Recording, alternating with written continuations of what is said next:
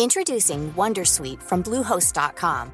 Website creation is hard, but now with Bluehost, you can answer a few simple questions about your business and get a unique WordPress website or store right away. From there, you can customize your design, colors, and content. And Bluehost automatically helps you get found in search engines like Google and Bing. From step-by-step guidance to suggested plugins, Bluehost makes WordPress wonderful for everyone. Go to bluehost.com/wondersuite.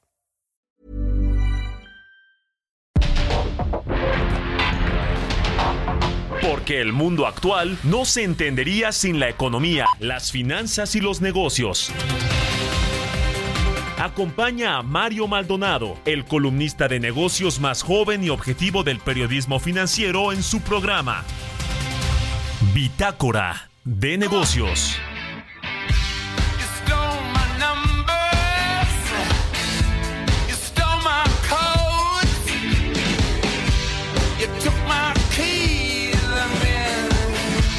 You make.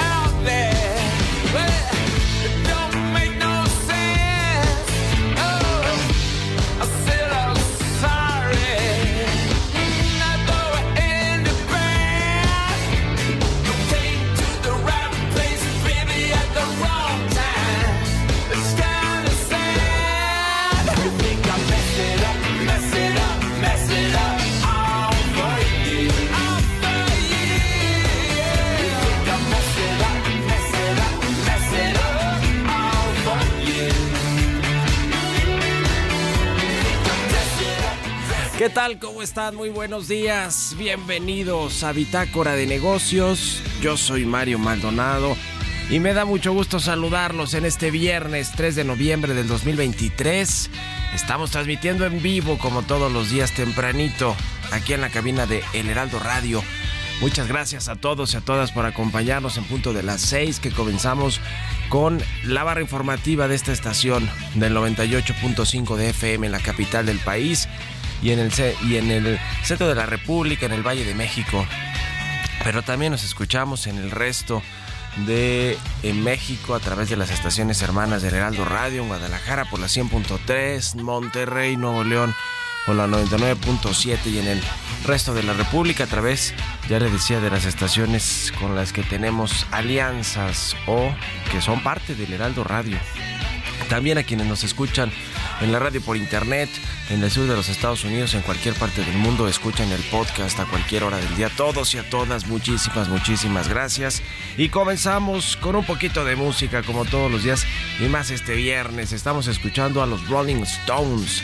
Se llama Mess It Up esta canción.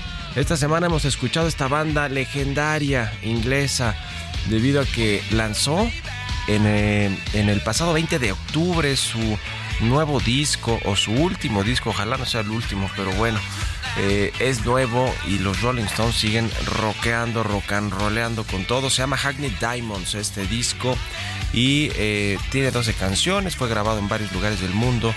Es el primer disco de estudio con material nuevo desde el 2005 que lanzaron Bigger Bang.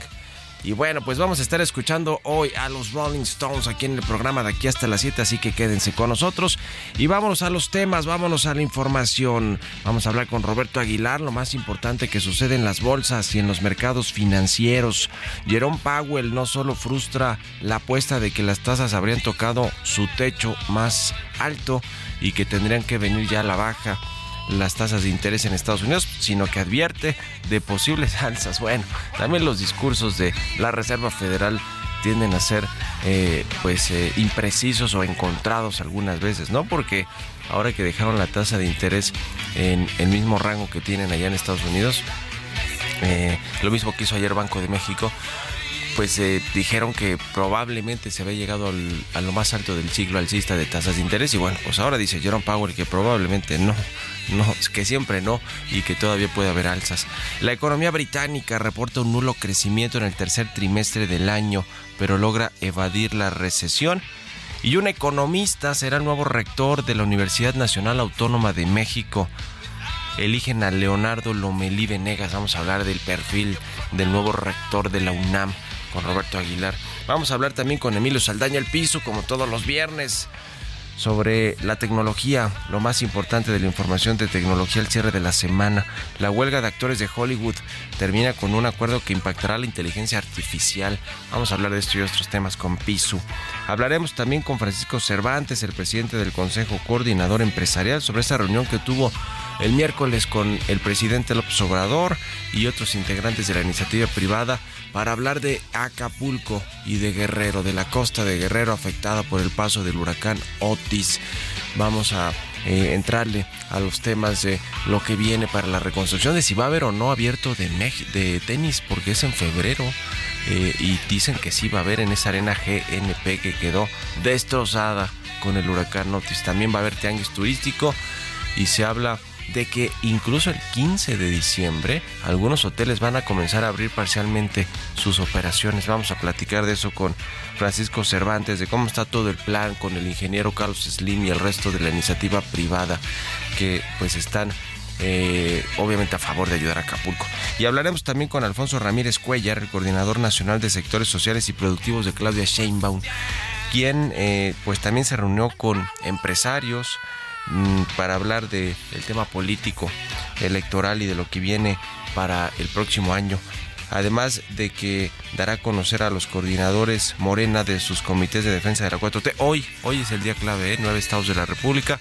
Se va a saber quiénes van a ser los candidatos y candidatas de Morena y cómo van a venir las la refriega después de esto, los eh, eh, pues la operación cicatriz o no, las divisiones o renuncias a Morena y al movimiento. Vamos a entrar a estos y otros temas hoy aquí en Bitácora de Negocios. Quédense con nosotros. Ya es viernes y nos vamos al resumen de las noticias más importantes para comenzar este día con Jesús Espinosa.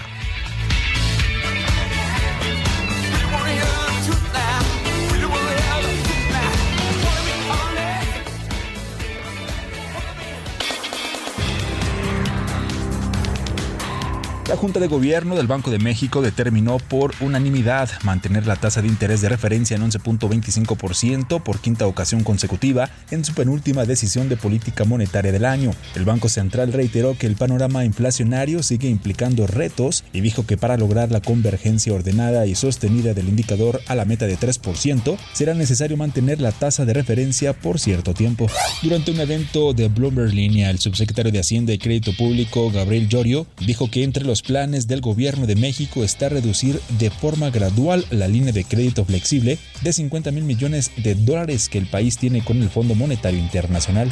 Debido a la fortaleza que ha mostrado la economía en México, impulsada por la inversión y el nearshoring, Moody's realizó un ajuste al alza de su pronóstico de crecimiento para el Producto Interno Bruto al cierre del año, al pasar de 3.3% a 3.5%. Para 2024 espera que la actividad económica avance 2.3% desde el 1.9% previo. Según cálculos de Retail Lab, los daños causados por el huracán Otis provocaron que las tiendas de autoservicio, conveniencia, departamentales y especializadas de cadena dejaran de vender aproximadamente 500 millones de pesos diarios. Es decir, que entre el día del impacto del huracán y el domingo 5 de noviembre, antes de la reapertura de cuatro unidades de una tienda de autoservicio, se habrían dejado de vender hasta 6 mil millones de pesos. A poco más de una semana de que el Banco Central estadounidense tomara la decisión de mantener la tasa de interés sin movimientos, el presidente de la Reserva Federal, Jerome Powell, dijo que ni él ni sus compañeros están seguros de haber hecho todo para combatir la inflación, pese a la desaceleración que ha venido registrando el índice.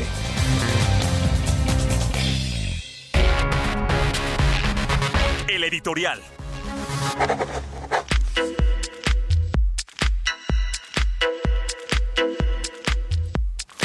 Hoy le decía, es un día clave para Morena, para la 4T, para el futuro de Claudia Sheinbaum y de muchos de quienes aspiran a un cargo popular a través de este partido, que sin duda alguna pues seguirá siendo el próximo sexenio eh, pues el- un partido dominante o el partido dominante, salvo que algo muy radical eh, suceda, que dé un giro completo eh, el próximo 6 de, el próximo 2 de junio, que son las elecciones en el 2024, pero todo apunta a que Morena mantendrá pues una mayoría en el Congreso Federal, no necesariamente una mayoría calificada, pero sí una mayoría en las cámaras, en la Cámara de Diputados y en el Senado, y también eh, pues con el peso que tiene con 22, 23 gubernaturas y por las que va a ir a renovar en el 24, pues eh, seguramente será el partido dominante, probablemente también o muy probablemente pues se mantengan la presidencia de la República. Pero bueno, le decía, hoy es un día clave porque se van a anunciar a los nueve candidatos y candidatas, o les llaman coordinadores de defensa de los trabajos de la 4T. Pero bueno, van a ser los, son los virtuales candidatos y candidatas que van a competir en las nueve gubernaturas. Le decía, quizá las más eh, peleadas que hoy no se sabe si van a ser hombre o mujer. El candidato o candidata son las de la Ciudad de México, por supuesto con Omar García Harfuch y Clara Brugada, dándose hasta con la cubeta, ¿no? Ayer mismo en un evento de Claudia Sheinbaum hubo guerra de porras y Claudia Sheinbaum pues apeló a la unidad, pero se ve que están calientes por decirlo menos, las cosas en Morena, en la Ciudad de México. Y también está Clara Brugada, por supuesto. Está el caso de Chiapas con Eduardo Ramírez y Sacil de León. ¿Quién de los dos va a quedarse con el bastón de mando en Chiapas? Es decir, la candidatura. Y también quizá Puebla, ahora con esta decisión que ratificó el Tribunal Electoral del Poder Judicial de la Federación, que por cierto negoció que no le modificaran su presupuesto, eh, estuvo dispuesto a discutir todo el tema de equidad de género y de paridad que pues eh, habían puesto el grito en el cielo los partidos políticos porque les obligaron a poner cinco mujeres y cuatro hombres en las nueve gubernaturas, eh, en las candidaturas pues para las nueve gubernaturas que van a votarse el próximo año y después pues acordaron, negociaron su presupuesto, les mantuvieron su presupuesto y finalmente pues también mant- mantuvieron esta regla del INE. No le salió ahí a Morena, pero bueno, por lo menos tendrán un aliado o será una conversación fluida eh, una relación fluida la que tenga el Tribunal Electoral con los partidos políticos de cara al proceso del próximo año. Pero le decía, el otro eh, estado que podría estar en riesgo pues es en Puebla, ¿no? Puebla que están entre Eduardo Ar- Alejandro Armenta y Margarita González. Eh, ¿Quién se quedará con, con esa candidatura? Bueno, pues está, está por verse eh, este, este tema de Puebla. Y también eh, en Puebla no es Margarita, perdóneme, Margarita González es la que se está eh, posicionando, posturando para Morelos. en Puebla es el senador, le decía Eduardo Ramírez Aguilar. No, no, no, en Puebla es Alejandro. Alej- Alejandro, no, no, aquí los tengo, aquí los tengo, perdón, es que tengo aquí un relajo, es Alejandro Armenta y Olivia Salomón en Puebla. Bueno, vamos a ver cómo quedan, pero van a tener que ser cinco, cinco mujeres, cuatro hombres. Y ya veremos eh, pues cómo acaba todo este asunto y veremos si realmente Claudia Sheinbaum va a quedarse con ese bastón de mando o lo va a hacer efectivo y se va a quedar Omar García Harfuch, Sacil de León, todos estos que sabemos que son cercanos a Claudia Sheinbaum y que los quiere imponer o por lo menos impulsar. Vamos a ver si van a quedar o no. ¿Ustedes qué opinan? Escríbanme en mi cuenta de X, estoy en arroba Mario Mal y en la cuenta arroba Heraldo de México. Tecnología.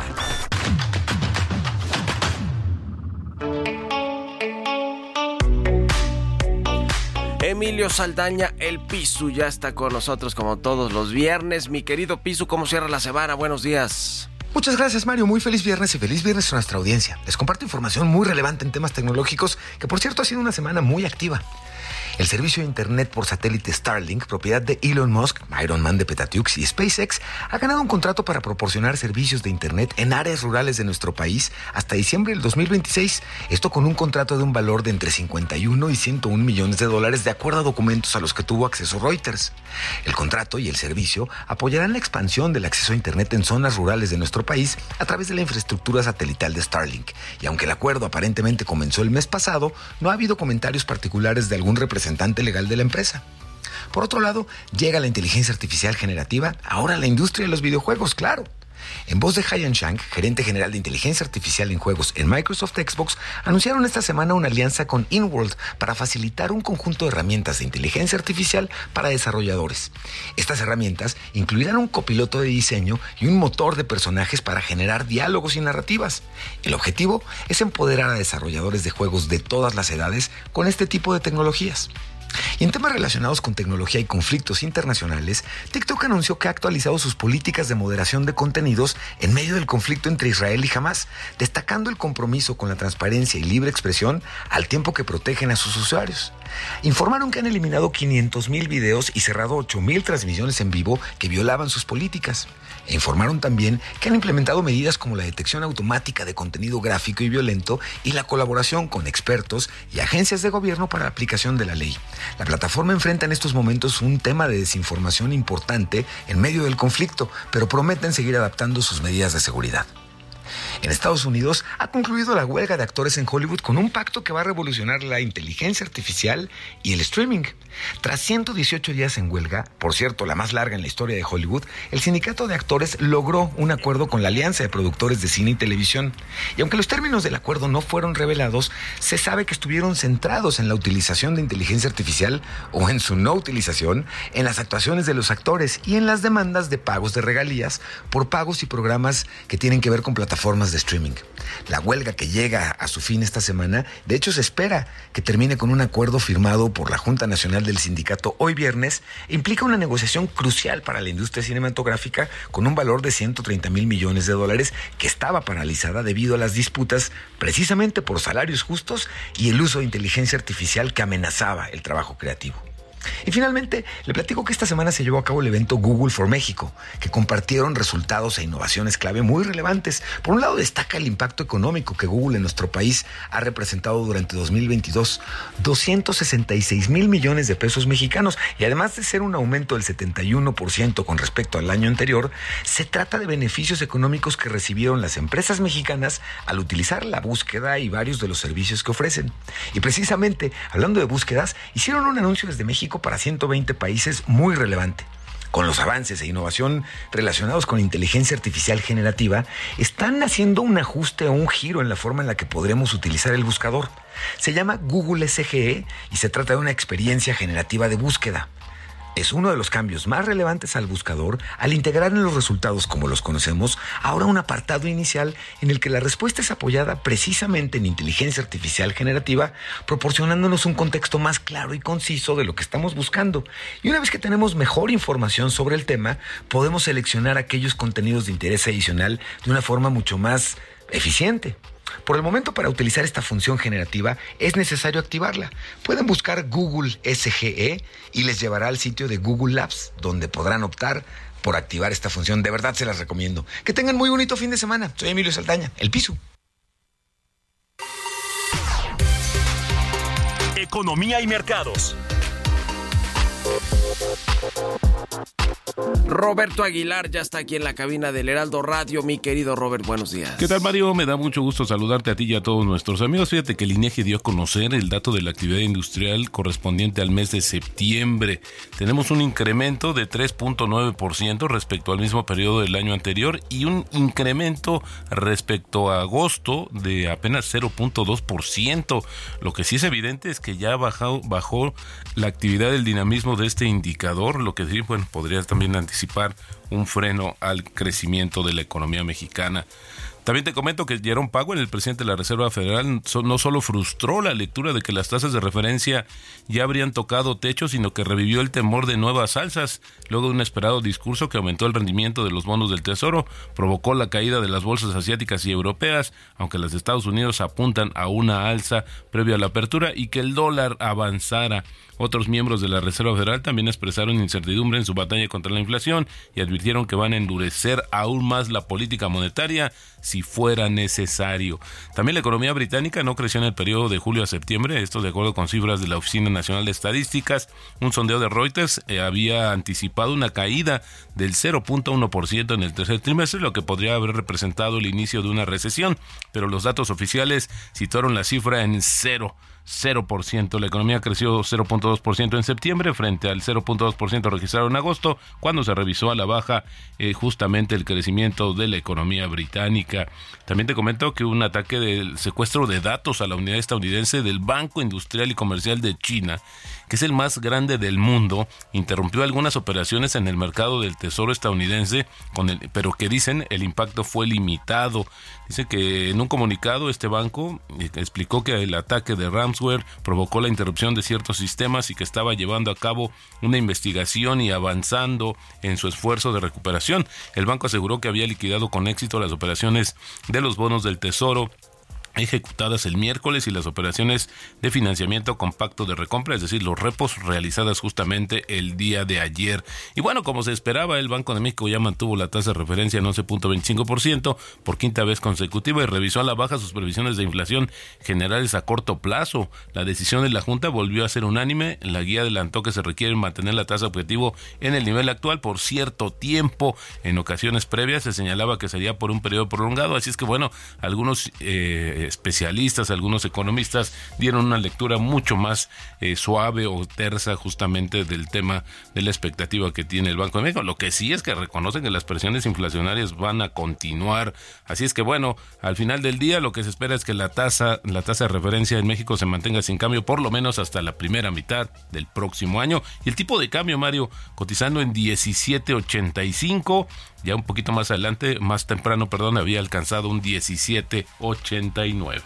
Buenísimo, muchas gracias Roberto Aguilar y nos vemos al ratito en la televisión. Gracias Mario, muy buenos días. Roberto Aguilar, síganlo en X, en su cuenta Roberto AH. Vámonos a la pausa y regresamos. En un momento continuamos con la información más relevante del mundo financiero en Bitácora de Negocios con Mario Maldonado. Regresamos.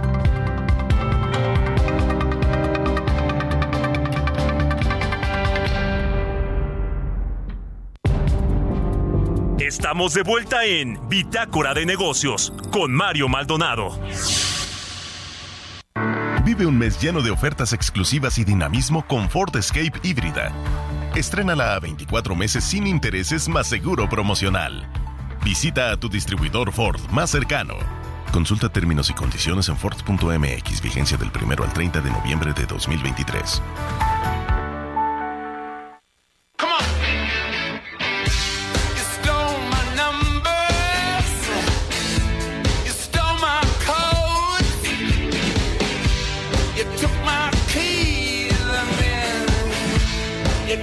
Estamos de regreso aquí en Bitácora de Negocios, 6 de la mañana con 31 minutos, tiempo del centro de México. Regresamos con un poquito de música. Antes de irnos con la información en esta segunda mitad del programa, estamos escuchando a los Rolling Stones. Se llama Mess It Up esta canción. Es de su más reciente disco, Hackney Diamonds, que se estrenó el pasado 20 de octubre. Son 12 canciones, fue grabado en varios lugares del mundo y bueno, los legendarios, la legendaria banda de The Rolling Stones, los ingleses que siguen, que siguen a sus Introducing Wondersuite from Bluehost.com. Website creation is hard, but now with Bluehost, you can answer a few simple questions about your business and get a unique WordPress website or store right away. From there, you can customize your design, colors, and content. And Bluehost automatically helps you get found in search engines like Google and Bing. From step-by-step guidance to suggested plugins, Bluehost makes WordPress wonderful for everyone. Go to bluehost.com/wondersuite. 80 años más o menos, ¿no? Rock and rollando por todo el mundo. Bueno, qué, qué, qué, qué buen eh, contexto ese para un viernes, ¿no? Para llenarnos de energía los que estamos por debajo de los 80 años y darle con todo aquí al viernes, al viernes 3 de noviembre que es hoy. Vámonos al segundo resumen de noticias con Jesús Espinosa. El gobierno de Nuevo León lanzó la licitación para la construcción de un puente de acceso a la planta de vehículos eléctricos de Tesla, dirigida por Elon Musk en el municipio de Santa Catarina. Mediante un comunicado, el gobierno del estado informó que la convocatoria forma parte del proyecto integral de las obras necesarias para los accesos a la planta armadora de autos eléctricos. Las expectativas del potencial del Aeropuerto Internacional Felipe Ángeles en movimiento de carga, con miras de ocupar el segundo lugar nacional en operaciones cargueras, se están materializando al cierre del año. Datos de la Secretaría de Infraestructura, Comunicaciones y Transportes, el sistema aeroportuario del país movilizó 878.587 toneladas durante los primeros meses del 2023, lo que significó un alza anual de 3.8%. Del jueves 23 al domingo 26 de noviembre, Aguascalientes será sede de la segunda Feria Internacional de las Culturas Hermanas, donde más de 25 países promoverán sus tradiciones, costumbres, gastronomía, música, arte y mucho más de su cultura. Esta gran fiesta cultural tendrá lugar en el Centro de Convenciones y Exposiciones de Isla San Marcos. El director general del Instituto Cultural de Aguascalientes, Héctor Alejandro Vázquez Zúñiga, destacó el apoyo de la gobernadora Tere Jiménez a la cultura y a los artistas locales y prueba de ello es que Aguascalientes obtuvo el título de capital americana de la cultura.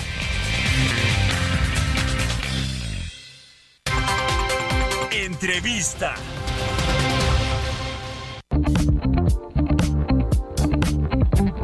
Y le decía, platicamos con el presidente del Consejo Coordinador Empresarial, Francisco Cervantes, sobre Acapulco, cómo está el tema de la recuperación, cuántos recursos le van a poner los empresarios, cuál fue el acuerdo con el gobierno del presidente López Obrador y si van a mantenerse estos eventos que ponían en alto el nombre de Acapulco, como el abierto de tenis, como el tianguis turístico, bueno, la convención bancaria, ¿no? La de los bancos. Bueno, vamos a escuchar parte de esta entrevista que hicimos ayer en la televisión, en las noticias de la mañana, con Francisco Cervantes, el presidente del CCE.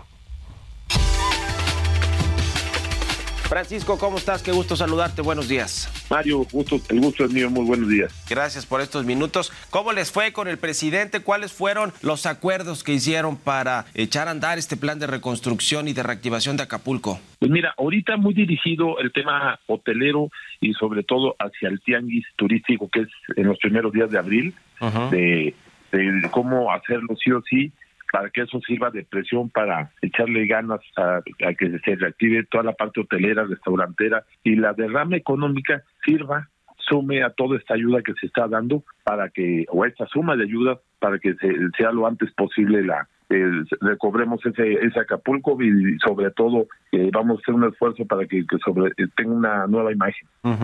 Eh, el tema de la reconstrucción de los hoteles, de los restaurantes, los comercios es de, la primera importancia, pero ¿qué porcentaje estará listo para el tianguis turístico, para recibir a los visitantes nacionales y extranjeros que llegan a este tianguis que va a llevarse a cabo en abril, que todo parece que va a ser 100 Acapulco, ya lo definieron, ¿no? Pero ¿qué porcentaje tendrá ya una recuperación para ese entonces, Francisco? Como tal, este no no se habló. Lo que se platicó fue que es el 8 de abril, se necesitan 3.000 habitaciones y lo, estaban los, los, las cadenas importantes ahí en la, en la reunión y el compromiso o más bien el comentario fue que ellos empiezan a abrir de manera parcial, ¿sí? uh -huh. o sea que sí que, que lleguemos con más de 3.000 habitaciones para el día, para abril. Uh -huh. La iniciativa privada, sí, sí, Paco, la iniciativa privada ya tiene un estimado de cuánto va a tener que invertir para recuperar, reconstruir Acapulco y las zonas afectadas. Más o menos ya tienen un cálculo, ya decías hoteles, restaurantes, comercios, todos los servicios. Eh, más o menos cuánto va a costar todo esto. Fíjate que no tenemos la estimación, hemos estado tratando de trabajar sobre eso, no hemos llegado todavía al estimado. Si me das unos días más que tengamos uh -huh. ya la estimación y, y te la, y la, compartimos con muchísimo gusto, este, porque bueno, pues se sigue haciendo el censo de los condominios, de la parte de hoteles, la, las casas, las casas de las familias este, pues de bajos recursos que fueron las más afectadas. Todavía no tenemos este, eso, pero hay mucha ayuda. Ya, ya estamos también viendo cuál en la parte de reconstrucción cuáles son los elementos como lámina, lo, la parte de, de, vidrio, que eso yo creo que lo más, lo que más se va a consumir, toda la parte de vidrio. Lo bueno que hay mucha, este, México ahorita ocupa un lugar muy importante en, en manufactura y casi todo lo va a hacer de consumo nacional. Algunas cosas sí se van a recurrir por las mismas empresas a que se traiga de, este, se importen, pero Sí. bueno, tenemos esa, esa gran ventaja también, ¿no? Ujú. El asunto de los hoteles, la inversión hotelera, todos los hoteles van a reconstruirse, van a ponerse en pie o algunos ya decidieron que no van a reabrir sus, sus puertas, Paco, ¿sabes de esto? Mira, sí, con las asociaciones de, de hoteleros, las cámaras restauranteras y las aéreas, estamos haciendo, y, y sobre todo el CENET, que es la que mueve todo eso, donde están los campos de golf, las marinas, estamos revisando cuántos sí, al menos se oye mucho ánimo de la mayoría, de, de que sí van a la, a la reconstrucción. No hemos oído todavía que seguramente habrá algunos que ya no se animen, pero al menos ahorita vemos mucho ánimo de todos. Son, estamos hablando de 376 hoteles de, de 19.500 habitaciones. Los 61 mil millones de pesos del gobierno federal, que más bien parecieran extensiones de programas sociales, de los jóvenes, de eh, los créditos a la palabra, etcétera, va- van a, van a servir porque ayer los diputados de Morena y, y los partidos aliados no quisieron aprobar partidas adicionales presupuestarias para el próximo año en la reconstrucción de Acapulco, Paco. Bueno, eso va destinado a las familias de bajos recursos, ¿eh? La parte de, de cuando tienen su seguro, la parte de hoteles también, y bueno, habrá recursos propios también que les metan. Lo que sí en el decreto hay que la mitad de los intereses ayudará al gobierno. Entonces eso es un incentivo importante, ¿no? Que pagues intereses muy baratos eh, y sobre todo pues, aprovechar en la reconstrucción y remodelación, que es lo que es lo que estamos este, tratando de incentivar para que tengamos esa nueva imagen de, de Acapulco. Eh, El ingeniero Carlos Slim va a, digamos, hacer algún tipo de inversión extraordinaria. Sé que hay por ahí un plan para eh, eh, anunciar eh, unos re- recursos cuantiosos muy, eh, muy importantes para la reconstrucción de Acapulco. Platícanos un poquito de esto y de lo que y de lo que está planeando el ingeniero Slim, Paco. al ingeniero Slim lo veo es al que más más este lo veo animado él fue yo creo que de los primeros en ayudar está mandando maquinaria está preocupado por el internet que ya haya energía eléctrica para que eh, tengan internet nuevamente allá las plantas de luz la eh, comidas están dando comidas este bueno mandaron tinacos eh, ha estado muy activo el ingeniero muy muy activo hemos estado trabajando muy muy de cerca ahorita en este plan de, de reconstrucción. Este anuncio que van a hacer. ¿para cuándo será? eh? El anuncio. Ahorita tenemos varias reuniones y grupos de trabajo, ¿no? Hay en alimentación, hay en reconstrucción, hay en este, en salud, que nos preocupa enormemente, y de, y otro de, de limpieza, y este, bueno, pues en todo está, está participando muchísimo. Y todavía no tenemos este la- la- el anuncio, pero bueno, pues estamos adelantando y en cuanto tengamos algo, si me permites, vamos, vamos platicando ahí de cómo vamos. Por último, Paco, el, en- el tiempo, eh, ¿cuánto, ¿cuánto están eh, eh, pues eh, eh, estimando que va a tardar todo? Hablan ah, de seis meses. Ya decías tú, ahora el 15 de diciembre, los hoteleros dijeron que parcialmente van a reabrir algunas, algunas de, sus, de sus infraestructuras, de sus cadenas, pero eh, se habla de hasta dos años o más que pudiera tardar realmente No, la, la mira, recuperación. Yo creo que en seis meses se va a ver un, un muy buen avance, muy buen avance en la negocio. Obviamente este, seguirán detalles y todo, pero creo que el avance va a estar muy marcado en muy pocos meses. ¿eh? Eso sí, eso va, eso va a suceder. Muchas gracias, Francisco Cervantes, por estos minutos y muy buenos días. Gracias, Mario. Un abrazo a ti al auditorio. Y también esta semana estuvimos en Acapulco haciendo un recorrido para un reportaje en las noticias de la mañana y platicamos con la gobernadora de esta entidad, Evelyn Salgado. Esto fue parte de lo que nos dijo. Gobernadora, muchas gracias por estos minutos. Mario, muchísimas gracias a ti por el espacio, por poder comunicar, eh, pues cómo vamos avanzando en esta ¿Cómo está la reconstrucción. situación actualmente después de 15 días que se cumplen hoy de que arrasó el huracán Otis la costa de Guerrero? Bueno, pues estamos avanzando. Esto fue por fases. Obviamente en la primera fase era necesario el alimento, la comida, la búsqueda, localización de personas. Continuamos con estos programas. En este momento estamos precisamente en uno de los 42 com- eh, comedores comunitarios que tiene el gobierno del estado. Estamos dotando pues de raciones de alimento. Tenemos albergues eh, y bueno, pues la siguiente fase es la reconstrucción, las viviendas, restablecimiento de los servicios básicos como el agua, la luz y esperamos que pronto ya se restablezca al 100% el servicio de energía. ¿En qué eléctrica. porcentaje están actualmente los servicios de agua, de luz eh, y lo- la- los alimentos básicos, los víveres que han llegado a las colonias? Bueno, eh, la el alimento se puede decir prácticamente en un 90%, toda la población puede acudir a un comedor comunitario, eh, tienen las despensas también por parte de Sedena, de Marina, eh, agua también. Nosotros estamos enviando un servicio de sistema de pipas de eh, agua para todas las colonias y las casas. Y bueno, la energía eléctrica, ya comentaba el director Bartlett que están trabajando a marchas forzadas. Se tiene ya el restablecimiento de la energía eléctrica, pero el problema es que tiene que bajar a las casas y a estos condominios. Pero de verdad que han hecho un trabajo titánico porque cayeron 12 mil postes, 12 mil postes que están levantando uno a uno la Comisión Federal de Electricidad.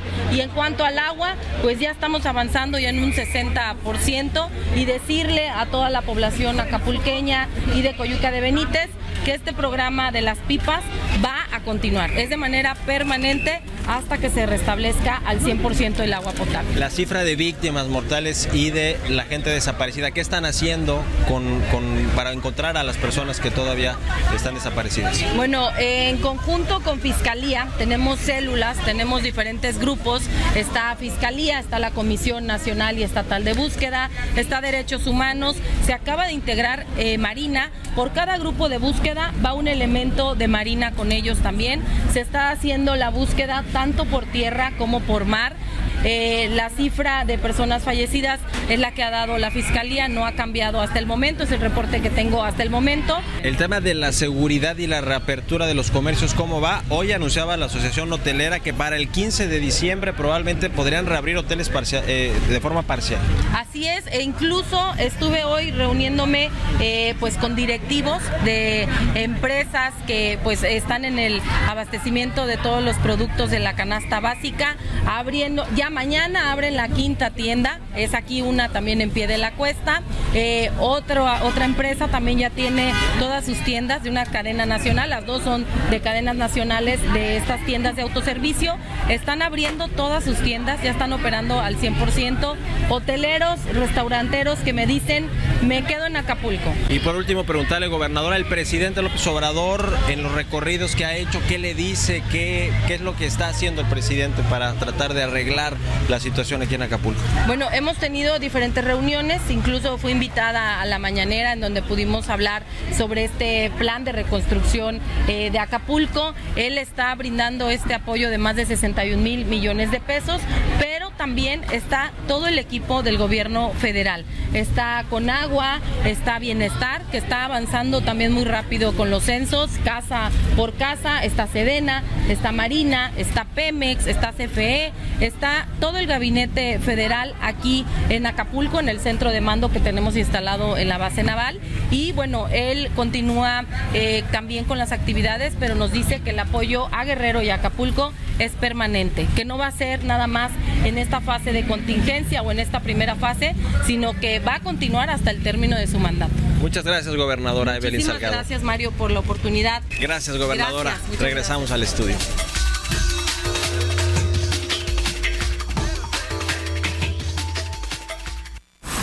Linea Italia, Eccellenza Immobile. Presenta. Línea Italia, líderes en fabricación de mobiliario corporativo, innovando en el diseño de ambientes de trabajo funcionales y ergonómicos. 32 años de experiencia nacional e internacional brindando asesoría en tus proyectos de principio a fin. Imagina tu espacio y nosotros lo hacemos realidad, porque remodelar tus oficinas nunca fue tan fácil. Conoce nuestro amplio catálogo de colecciones en lineaitalia.com.mx. Eccellenza Immobile. Historias empresariales. Y bueno, otro de los unicornios que están en problemas en Latinoamérica, sobre todo es uno latinoamericano, es Kavak. Este unicornio mexicano de venta y compras de autos seminuevos anunció que pausará de manera indefinida sus operaciones en Colombia y en Perú a partir del 2024, donde tiene operaciones desde mediados del 2022. Nos platica del tema Giovanna Torres. Kavak fue fundada en México en 2016. En agosto del 2020 se lanzó al mercado en Argentina y en octubre de ese mismo año se convirtió en el primer unicornio en México cuando su valoración superó los mil millones de dólares estadounidenses. En un comunicado, la empresa mexicana informó que cerrará en Perú y Colombia el próximo año, no sin antes terminar con las operaciones que tienen curso con sus clientes, proveedores y equipos. La decisión se tomó luego de la evaluación de sus oportunidades en los mercados a los que se ha expandido la firma y dado el contexto macroeconómico global y local y sus perspectivas para los próximos meses julio del 2022, el unicornio anunció su expansión a los mercados de Colombia y Perú, de los que saldrá al cierre del año, así como en Chile, donde mantendrá sus operaciones. También tiene presencia en Turquía y en Argentina, el primer país al que se expandió con la compra de Checkers anunciada en 2020 y Brasil, a donde aterrizó en 2021. En 2020, Kavak alcanzó los mil millones de dólares de valoración de mercado, con lo que se convirtió en la primera startup unicornio mexicana. El año siguiente, tras una ronda de inversión en la que participó el banco japonés SoftBank, se volvió la segunda startup más valiosa de América Latina, solo detrás del brasileño Nubank. A septiembre del 2021, Kavak fue valuada en 8.700 millones de dólares. Para Bitácora de Negocios, Giovanna Torres. Línea Italia, Eccellenza Inmóvil. Presentó. Entrevista.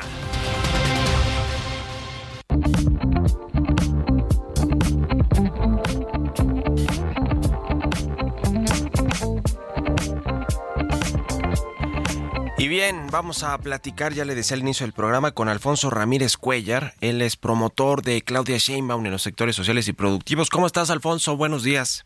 Buenos días, muchísimas gracias, Mario, aquí a tus órdenes. Gusto saludarte. Muy agradecido por esta oportunidad.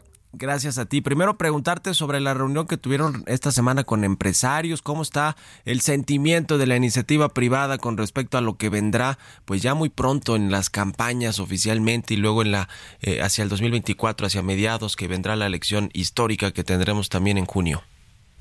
Pues hemos estado reuniéndonos de manera sistemática con eh, pueblos originarios, eh, comunidades indígenas. Realizamos esta reunión en San Cristóbal de las Casas en Chiapas. También nos eh, juntamos y conversamos ampliamente con una gran cantidad de representantes de productores agrícolas de distintas partes del país. El lunes lo hicimos con quizás las principales organizaciones sindicales, eh, centrales de trabajadores.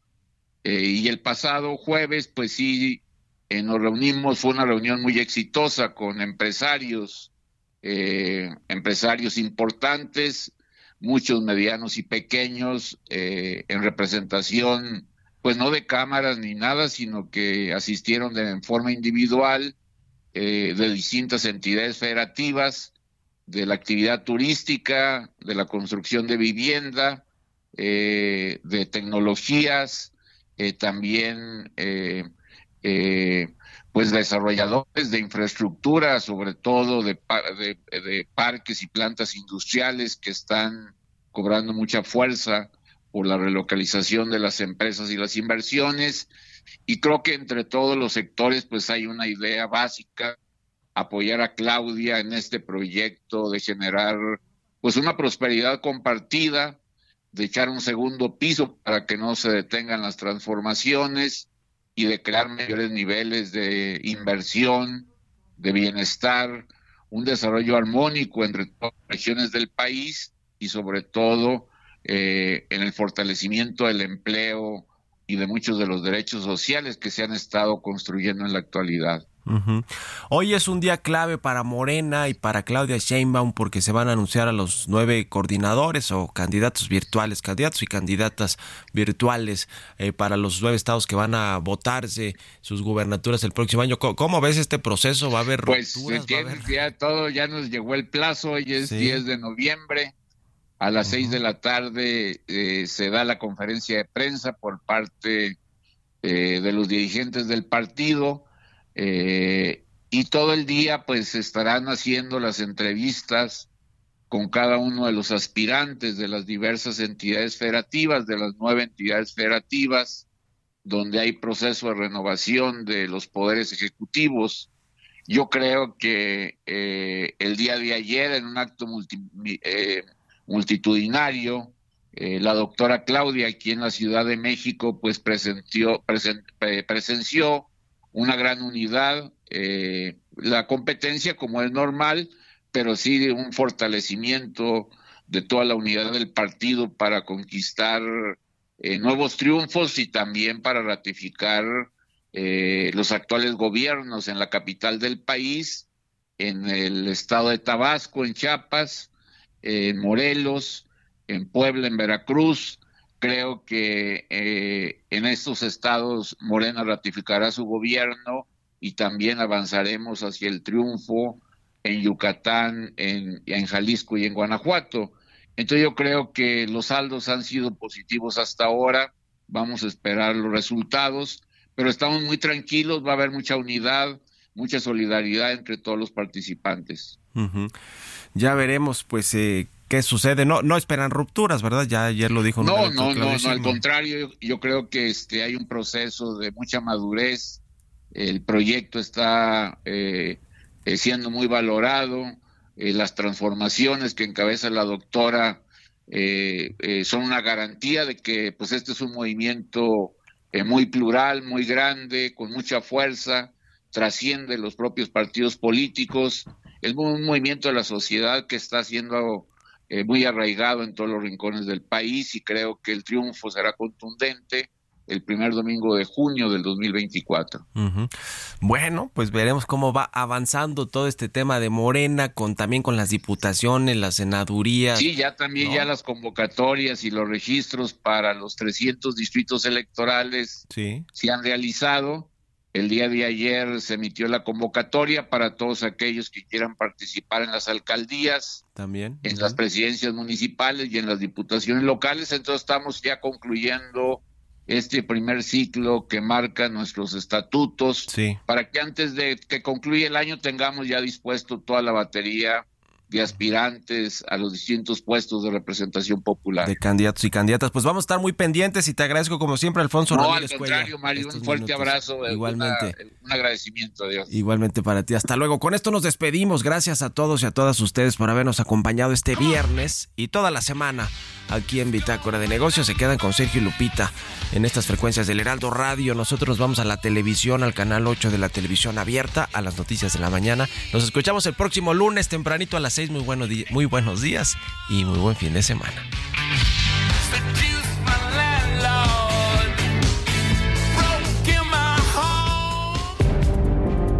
Esto fue Bitácora de Negocios con Mario Maldonado.